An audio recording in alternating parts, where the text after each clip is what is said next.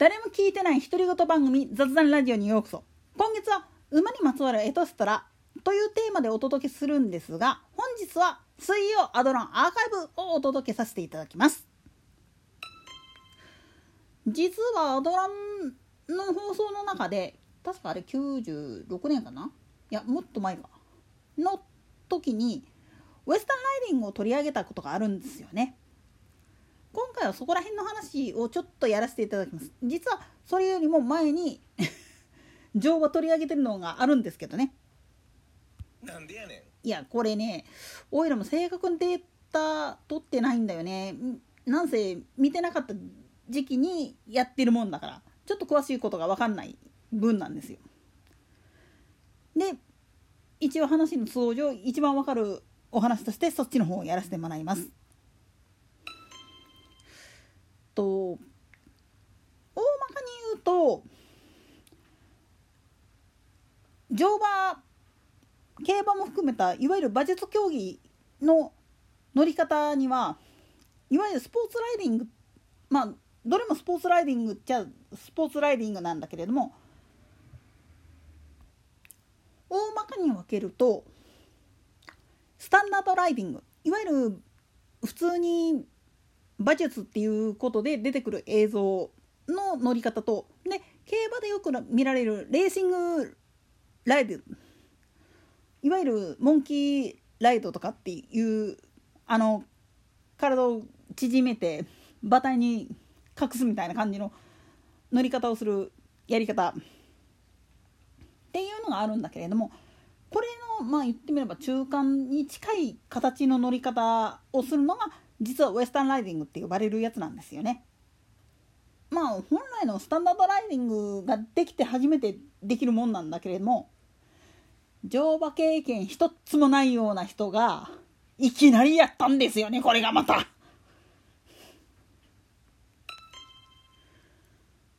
なんせ企画した時にもっと言ってしまうと日本で乗馬っていうと、まあ、クレーン大阪なんかが特に有名なんだけれどもいわゆる一般的な乗り方を教えるところは結構あるんだけれどもこのウエスタンライディングって呼ばれるやつっていうのは本当にできる乗馬施設っていうのが少ないんですよね。というのも基本的にはトレッキングホーストレッキングって言って馬に乗って原野は歩いていくっていうお散歩のような感じのやつがあるんだけれどもこれをすることがメインになる場合は普通の騎乗フォームだとちょっと難しいんですよね。なんせ 木の枝払ったりだとかそういう作業が入るからそうなると手綱を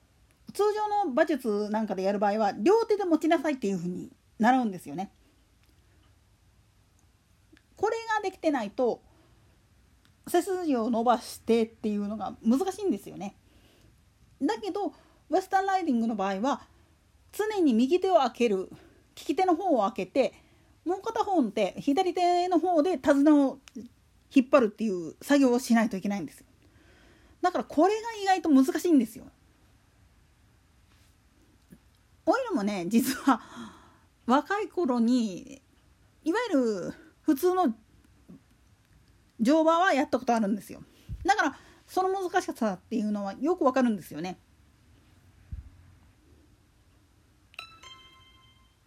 でもウエスタンライディングっていうのはその名前の通りどちらかというとアメリカなんかで実務的に使う乗り方なんですよ。アメリカとかオーストラリアとかの牧場なんかで今普通に四輪バギーとかあんなんで羊とかを追ったりするとこも多いんだけれどももともとは馬に乗って放牧している牛とか羊を追うために乗ってたやり方だからどうしても右手利き手の方が空いた状態になってないとやりづらいんですよねだから常に左手一本だけで手綱を持って操縦するっていう技術がちょっと必要になってくるんですよ。でもう一つ言えるのは普通のスタンダードライディングに比べるとウエスタンライディングの方が正直アウトドアに向いてます。とにかくあの応用範囲が大きいんですよねあの乗り方は。まずその経験が後々くるちゃんが一時乗馬にはまる原因になりまして取材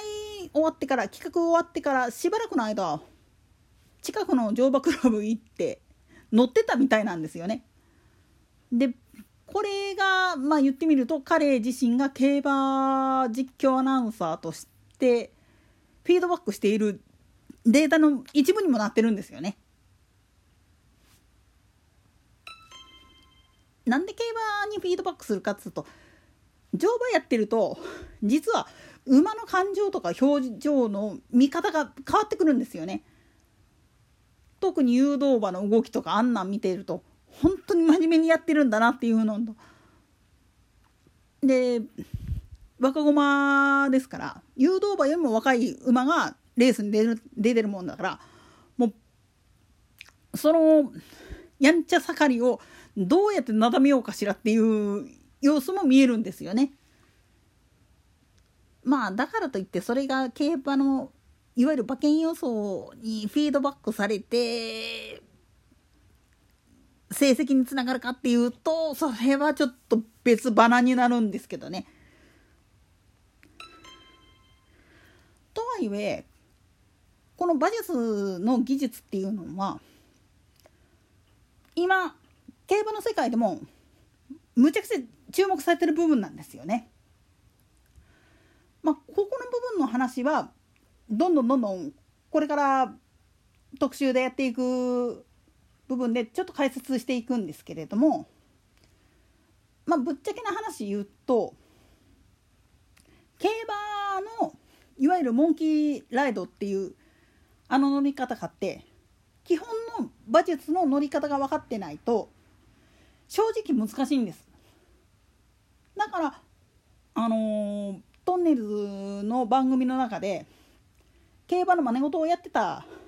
時があったんだけれどもあの時なんかでも